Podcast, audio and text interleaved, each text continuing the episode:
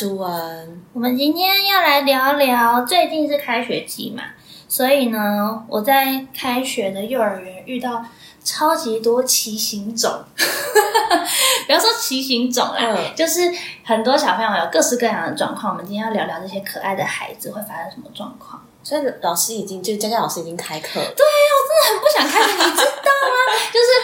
开学这件事情，老小孩有那个恐惧症，就是不想上学。老我告诉你，老师更有。你知道今年很悲剧的事情，应该说这学期很悲剧，就是因为前半年都是疫情影响嘛，哈，所以我觉得大家可能多少经济有一点影响，所以你知道，就是现在关了非常多的课后才艺课。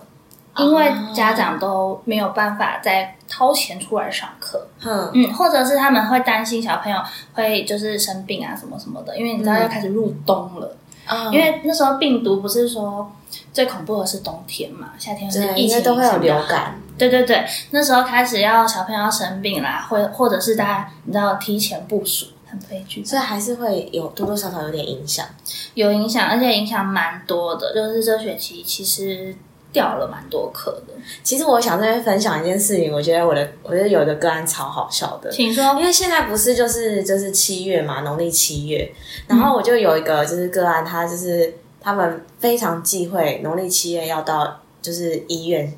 的这件事情。嗯对，那你就知道，就是农历七月在医院里面常常就会有一些奇妙的传说。我不知道大家知不知道，就比如说，因为过过去就是护理人员，其实有时候在七月的时候会蛮忌讳一些事情。其实没有七月也是会忌讳一些事情，比如说像水果的部分，或是一些嗯食物的部分，不能吃凤梨。对，也不能吃芒果，嗯，对，就是会忘啊，或者是会就是呃忙这件会让你事情，忙到对，然后也不能放招财猫这件事情。啊，或者是说你在拜，就是呃拜，就是七月的时候啊，你可能会买一个很大很大包的乖乖，嗯，就是希望你这个病房都很乖这样子。哦，对对，就是类似原来乖乖可以用在病房哦，除了机器之外，对，还可以就是要买那个超大包，然后把你的那个愿望写在上面。然啊，后之后我们就会调侃说，哎，这个乖乖有没有效？嗯但是我觉得很，我觉得很有趣的是，我手上的小朋友，就是因为他的就是阿奏非常忌讳这件事情，嗯。所以他直接就跟跟我说，老师，那我们七月就都不来上课了哦，因为我们我们会就是很担心，就是到医院然后会有看不见的东西什么之类的。哦对，然后因为今年的七月又比较晚。对，对所以就就是到拖到后面，所以已经就是等于是开学，但是因为家长都这样讲，然后其实我我能理解，因为有时候有些事情冥冥当中你很难去说，就是不是因为这个原因。真的，就有时候你就是嗯，有些人八字比较轻，或者是有些人状况就是比较容易跟这些呃迎接的人交朋友的话，嗯就是会比较生病啊，或者是你状态不太好。所以我就觉得，呃，好吧，那那那好好，那你准备好再跟我说。对啊，那就放弃。而且我告诉你，我们刚刚不是讲到开学会有恐学症，就是不想去上学。我这礼拜开学第一周，我整周都穿着睡衣去上课，不是睡衣，就是我穿的是那种棉麻棉麻 材质，就是很舒服的那种。因为像之前我都会穿比较比较正式一点，嗯就是譬如说那诶，反正不管怎么样，材质是我会选，就是有一些对，或者衬衫，或者是就是之类的。但我现在就是穿着，譬如说 T 恤和棉麻长裤，像我现在这样。然后大家录音看不到。对，然后重点是我去我去完，然后大家都会说：“佳佳老师，你等一下要回家睡觉了吗？”然 后那我我就说：“你是吗？”他说：“对呀、我说：“所以我也是啊。很像那个疫情，大家不是在那个线那个视讯嘛，然后下面都穿很邋遢，对对对然后穿很正”式所以我。告诉你，老师也很很不想上学，很不想开学。但是你知道，我下周我会开始检讨自己，好，我要穿漂亮一点去上学，头发梳漂亮一点。但是这也要看看，就是你有什么动力做这件事情。对，然后但是我现在要转回来，就是开学的孩子常常会有很多不一样的状况。嗯应该说现在因为是九月的这个新的学期，嗯所以有很多小朋友是刚上小小班，刚上某某幼稚园，或者转学到新的环境这种的，然后。特别小的小孩，就譬如说小班或幼幼班，他们开学的大概九月、十月这两个月，就是一直在哭着找妈妈，他一直在尿裤子，但是就是这个是他们的常态哦，大家不要觉得就是啊怎么这样什么的。分离焦虑症，对，就是他们需要一点时间去适应哦，他要开始上学这件事，因为他们之前或许是完全都没有跟任何朋友同才接触过，嗯。就完全在家里或者在保姆家，嗯。然后现在可能是第一次真的要进入一个环境，没有妈妈，只有老师，还有一堆小孩，嗯。他吓死啦、而且因为开始进入幼儿园就会有一些规矩嘛，是，这些规矩是家里没有的，好，所以他们可能会有一些不一样的反应。譬如说，第一个就是最好的反应就是乖乖照着规矩走，没有什么任何反抗啊，这是最好的嘛。那如果第二个就是他适应不良，譬如说老师说起床要喝水，嗯喝完水要去尿尿，尿尿完要坐下来，我们要准备上课喽。嗯这样好很多事情对不对？起床。又心情有够不好了，就还要去喝水，喝水还要尿尿，他就死不尿尿，我就不想尿尿啊。然后上课就尿裤子。可是其实基本上一般幼儿园的老师，我觉得他们都非常好，就是因为大家都很有经验了嘛。是，就是其实小朋友尿裤子这件事情一点都不需要担心，嗯一点都不丢脸，而且需要去建立他们说哦，不要嘲笑人家，因为你知道很多小小孩就会。心 就会看到人家尿裤子，就说老师他尿尿了，然后就所有人围观他，然后有些傻傻的还会想要用手去摸那个摸裤子或者是摸尿，就是因为就会有那个尿这样子流出来，然后小朋友就会说老师这是什么，然后就摸 着走开走开，很恐怖。所以家长老师要处理这这些事嘛？就是我上课我会遇到，但是处理的通常不会是我，会是代班老师。嗯因为像我上礼拜去，哎，不是上礼拜，反正就是去试上课的那嗯种嗯的时候，我去上一个幼幼班，嗯然后它只有三十分钟。嗯其实幼幼班就是大概两三岁的小孩嗯，三十分钟对他来说很久了。团体的吗？团体的，团体的，一般二十五个小孩。然后就是让他们带动唱，然后做一些小劳作啊，嗯然后可以玩一下。嗯然后最后最后，我只要再贴两个贴纸就可以放他们出去，嗯就是已经要下课之前了。然后那个小小孩，我就要我要给他选贴纸，说嗯来，请问你要红色呢还是黄色呢？嗯然后他就看着我这样都不讲话。然后我想说发生什么事情，我就说你要红色呢还是黄色呢？然后他就看着我，他就说老师我尿下去了。嗯，然后水就从他的屁股这样扩张，然后我第一个反应就是立刻推开他旁边两个小孩，就、呃、他说好没有关系，旁边人帮我旁边坐好，然后说好很好，红色还有黄色放在这里给你选，你拿在手上，然后。然后我还是有坚持在我的课程上，嗯。就是这两个东西给你放着，然后等一下给你选。嗯。好，其他人站起来，嗯。我们准备下课喽，就把所有人都就因为刚好真的要下课，嗯然后就让他们其他人都离场啊，迁出去，嗯。然后再我再好好的安抚这个，就说嗯哦没有关系，等一下换裤子，就跟他讲流程，嗯。等一下需要换裤子，等一下要怎样怎样，嗯，然后再让他就是慢慢的，然后把情情绪收拾好，但他没有怕，因为他就是被教过说哦尿裤子要跟老师讲，就这样，嗯嗯，我觉得 我觉得很有趣，这让我想到我在上课的时候，就是我是因为我有教就是就是这么小的小朋友，也不是教，就是就是有这样的个遇到对嗯，然后他就是嗯。他的状况是他们会包尿布，所以他虽然是两三岁，就可是他就还是包尿布，因为他的状态就还没办法戒掉尿布。嗯，然后就是变成上课就是五十分钟，然后对，超我刚刚听到才想说，天哪，就是你们是三十分钟团体诶，我是一对一。嗯五十分钟嗯，强、度非常高的。但是我当下我一开始的时候上课还没办法适应一件事情，就是我要闻五十分钟的尿布味，很重，真的很重。为什么不能中途让他们去换呢？就是，可是你再怎么换，它还是有那个，就是你知道，就是厕所有尿骚味，它就变成整个教室会有尿布味。就是你只要有尿下去，它不，它有时候就是有点像女生的 pad 一样，就是它没有到很重，你不可能就换一片。嗯，所以嗯，但是你只要有尿上去，它就会有那个味道。好，我们不要再讨论尿了，我觉得我 观众要发疯。但是哎、我还是得先说一下，就是小朋友有生理需求，就是至少在我的课堂上来讲，我会我会觉得你想尿尿，你举手，我一定会让你去，就不管是课堂上或怎么样，因为有些老师他们会很坚持课室管理，就是一开学他就要让你知道上课不准尿尿，嗯，那如果你要尿尿，你就尿裤子，可是然后再换裤子，很。不符合人体需求的。但是因为我我自己会觉得说，嗯、他们需要一点适应期。就就就是，我觉得是观念不一样，不是说谁怎么样、一定是对或哪里是对。可是我觉得他们需要适应期，而且因为小小孩他们的膀胱真的就是比较小啊，他或许他真的上课很乖乖，他就有去尿尿，他就是三十分钟他的膀胱就满了，就是得去上厕所。那我就一定会去让他上厕所。那我觉得应该是说没有一定的规则，但你可能就要观察这个小朋友的习性。就是如果这个小朋友他真的不是故意的，他真的就是只能这样，那你就让他去，因为其实呃，应该说就是。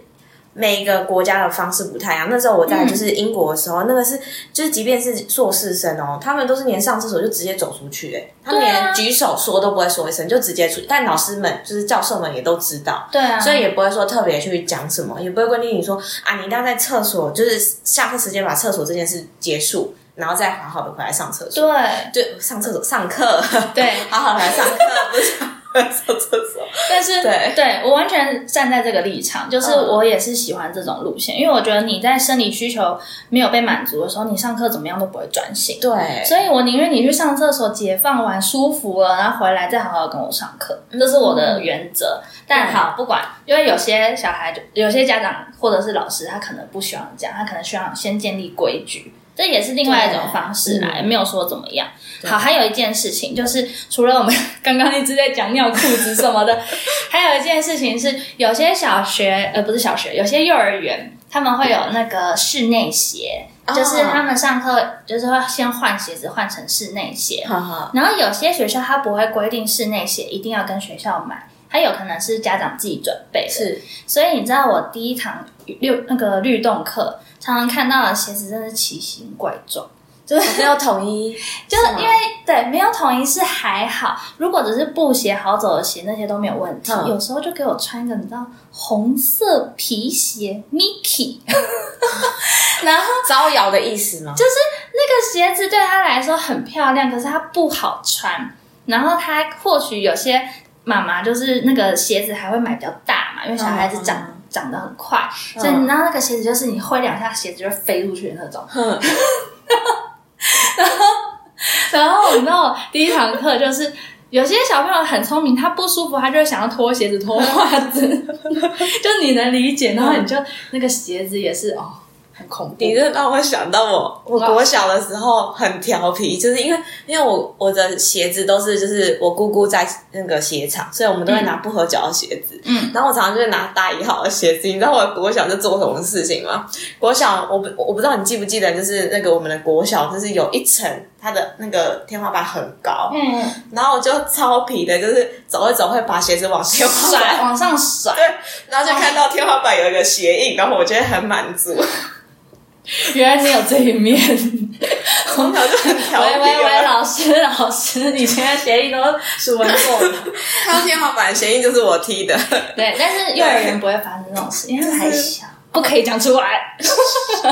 怕他们把鞋子就踢到，就是不小心撞到人或什么之类的。对，但是真的很好笑，因为像因为像我是音乐律动课，嗯就多多少少要起来走跳一下。但如果他今天上的是舞蹈课，上的是什么课，那个鞋子嗯真的是。如果没有既定的鞋子，那真的是会很恐怖。但是因为这个只是过渡期，开学可能这两周跟家长沟通就好了，所以就是鞋子的部分，就是嗯、呃各位家长对各位家长，就是希望你们 还是让孩子穿合脚的鞋和好走的鞋，因为我真的有看人家穿玻璃鞋来，有跟的那种。有跟的玻璃鞋当室内鞋，我真是灰不懂姑娘，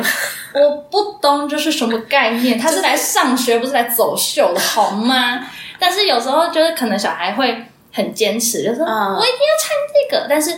拜托拜托，各位家长一定要在家里跟他沟通好。你去上学是要好走路，要学习，不是为了要爱漂亮。你可以穿 Elsa 装，但 是你不可以穿 Elsa 的鞋，嗯，因为这样子上课是会有障碍可。是我说，或者说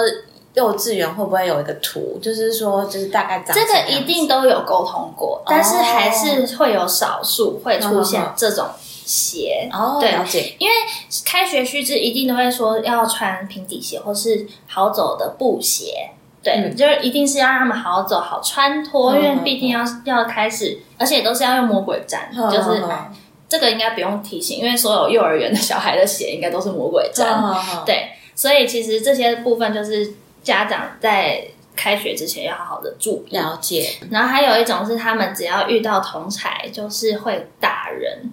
嗯，对，但是因为打人这个，我觉得这个就是你治疗的专业了，就是 因为有些小孩是因为他讲不出来，因为很小，他没有办法跟人家表达说我想跟你玩，嗯或是我想要借什么东西，嗯。所以他没有，他可能一直尝试的表达，人家都不理他，因为他没有讲出来或完整的句子，人家没有 get catch 到，嗯，所以他就用走他的，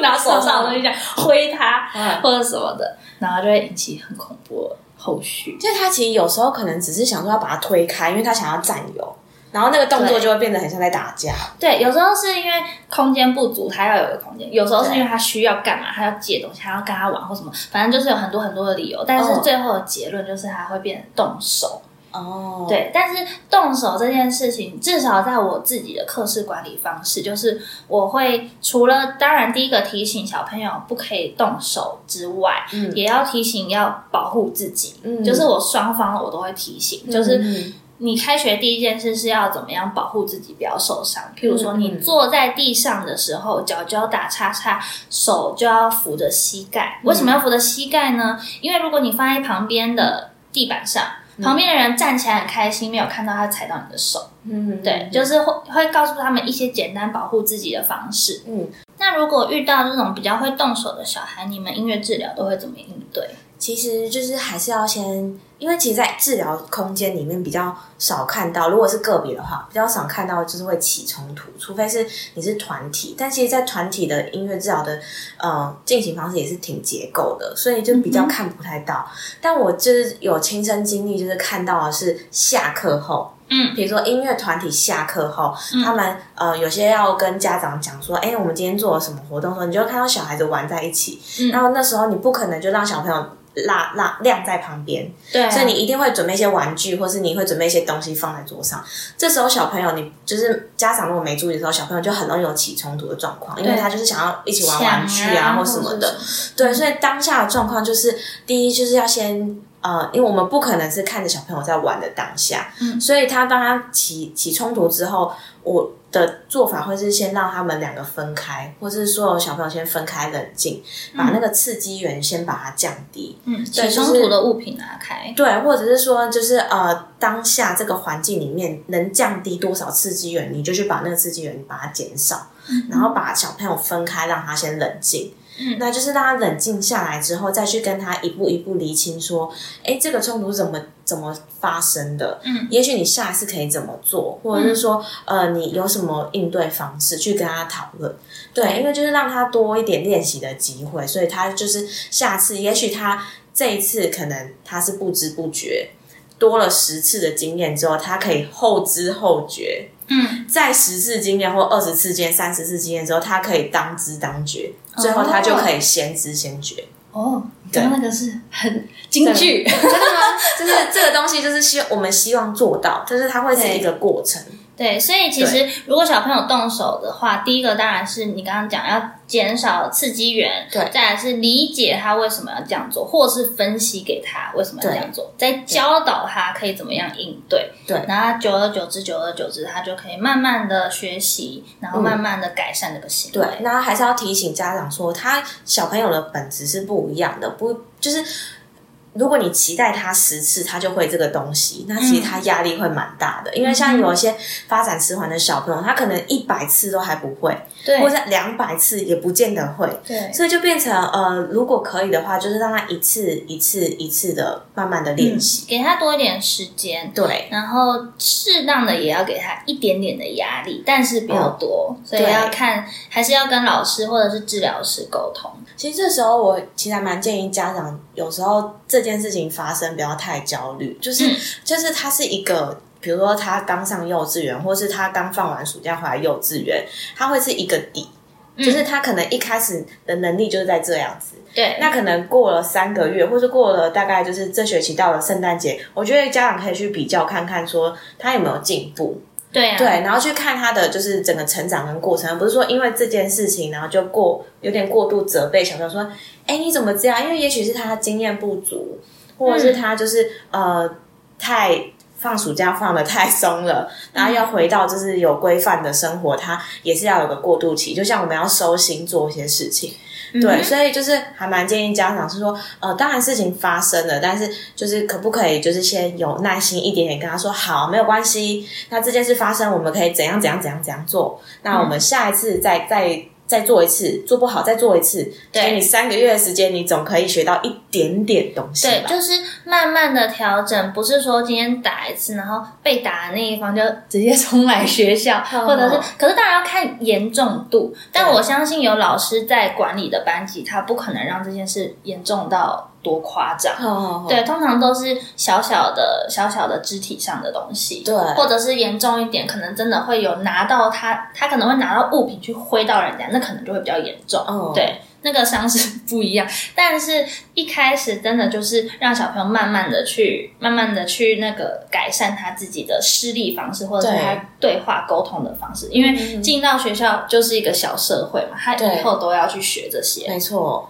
然后还有一件事情是，这是在学校老师们可以协助小孩，譬如说尿裤子，或者是我们刚刚讲的打人啊，或者是保护自己啊，或者是一些鞋子物品上的东西。嗯那如果是家长在开学的时候可可以怎么样帮助小孩更容易适应那个环境？第一件事就是要给他们很多的心理预备。嗯，那这个心理预备的方式有很多种，譬如说简单的就是看绘本啊，用一些故事的方式先去让他有引导。比如说上学是什么样子，可能会有什么东西，桌子、椅子，上课什么什么，就是一切的规矩要先让他们有一些概念之外呢，我觉得还有一个东西是，有些小孩是会有分离焦虑的。希望大家要给他一个一个观念是，你放学可以看到妈妈，不要担心，就是你放学就会看到我了，这个只是你去上学，这是一个过程。那你答应小朋友说你放学会看到我，就一定要放学就看到人，嗯。嗯，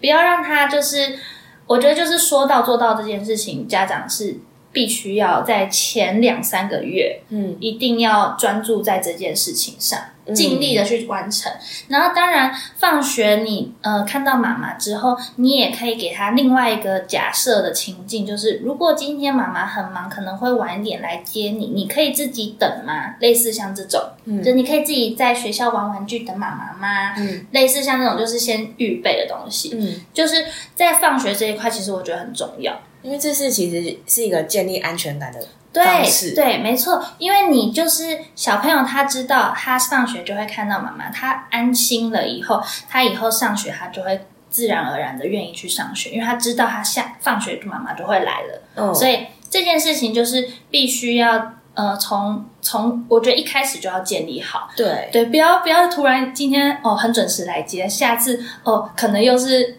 晚很久，对，而且这件事情其实我觉得不能小看它，因为就是妈妈或者家长或是可能亲戚朋友，那、一起来照顾这个小朋友，然后做了就是说到做到这件事情，小朋友看待这个社会，他就会觉得说他应该也需要说到做到，他就会慢慢的去学习家长的就是对待他的方式。，对，所以身教真的很重要。所以说到做到这件事情是必须要做的。还有一个小小的要提醒，就是，嗯、有些妈妈可能会说，哇，你今天很棒，你有乖乖上课的话，我就带你去买什么糖果，带你去买什么什么好吃的什么的。我觉得这是可以使用的，没有问题，但是要小心次数。就是不是像利诱物品的这个东西，我们常常在可能训练狗狗也是，你完成我就给你一个零食，你完成我就给你零食，久而久之它就会知道，哦，我做好这件事我就得到吃的，这两个事情会对这两个东西会变连接上，但是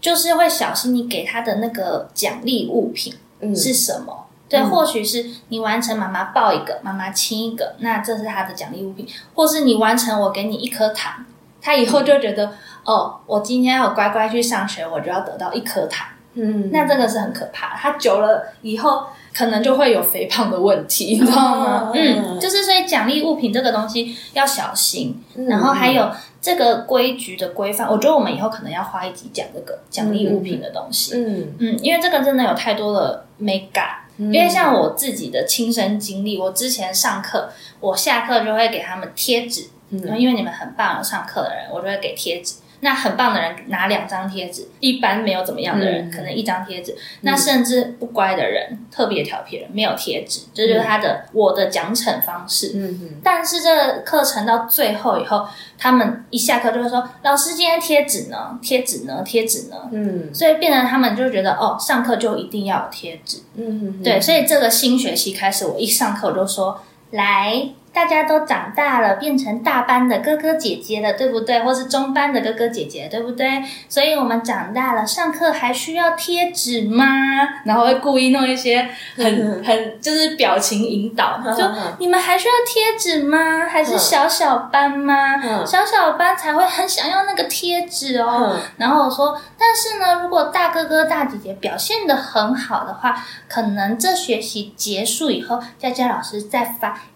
整张的大贴纸给你，嗯对，就等于说我把这个东西延后，奖励物品延后，或甚至把这个东西的物品换成别的东西。对对对对。了解，对，或者是我就会说，那我就会把你们表现很棒的影片传给爸爸妈妈看之类的，就会把这个利用物品会变成别的东西转化，哦，免得他以后上学就一直觉得我今天上学很棒，所以我要拿什么东西？这样。对，这跟就是以前学我学钢琴的经验也有点像，嗯。就不是你这一次通过几首，然后你就可以贴几个贴纸，对。然后几张贴纸你就可以换，就是。玩具啊，或什么的，对对对对，就是类似像那样的东西。所以当然不是说音乐治疗里面不会做这件事情，还是要看小朋友的需求是什么。对，但通常呃，在我的音乐治疗，我比较少用行为奖励这件事情。对对，就比较多的是，比如说，哦，那我们就是呃一起收玩具，或者说，哦，那你今天好像没有很专心，那你是要陪老师继续帮别人上课吗？对，对对，就是用一个嗯，比奖如说，惩规矩，对，是一个，比如说，如果是以一般的小朋友来讲，就是以家事这件事情嗯，可以纳入，比如说，呃，他的奖励就是呃，妈妈陪你读一本书，嗯，或者是妈，呃，我们一起做什么事情，做一个甜点，对，或者是我们一起做什么事情，啊，这但是是以家事这件事情为、为就是设计的，对，对，就是这个奖励的物品，可能要慢慢转化成一个相处或行为模式。对，对，因为奖励有很多方式啊，就是给予爱，或者是他得到成就感，这、或者他得到自信心，那就是你得到的奖励。对，对，所以其实要慢慢的把它变得抽象化。但小小孩当然一开始可能还是势必得有物品的利用。嗯嗯，对，就可能是，当然糖果，我觉得现在我呃，应该说现在幼儿园我们都不太会给糖，或者是吃的，嗯。因为这个毕竟就是会影响到小朋友的饮食习惯，有些家庭他们会特别注意嘛，嗯。对，所以大部分我都是给贴纸。或者是盖印章在奖励簿上，不会盖在手上哦，因为有时候手上也是那个墨水啊、嗯。化学的，所以要要小心。嗯。所以这些东西都会慢慢的调整，变得比较像抽象化的东西。了解，那我们今天就跟大家来分享，就是遇到刚开学的小小孩，我们老师和家长应该要给予一些什么样的鼓励和支持，让他们可以更快的融入这些学校生活。嗯，不知道大家还有没有什么其他的想法可以跟我们一起分享？可以帮我们留言在 FB 或者是 IG 的音乐聊天室，聊是治疗的聊，跟我们一起讨论看看呢。那我们就下次见喽，拜拜。要说再见了，要说再见了，要说再见了，我们下次见。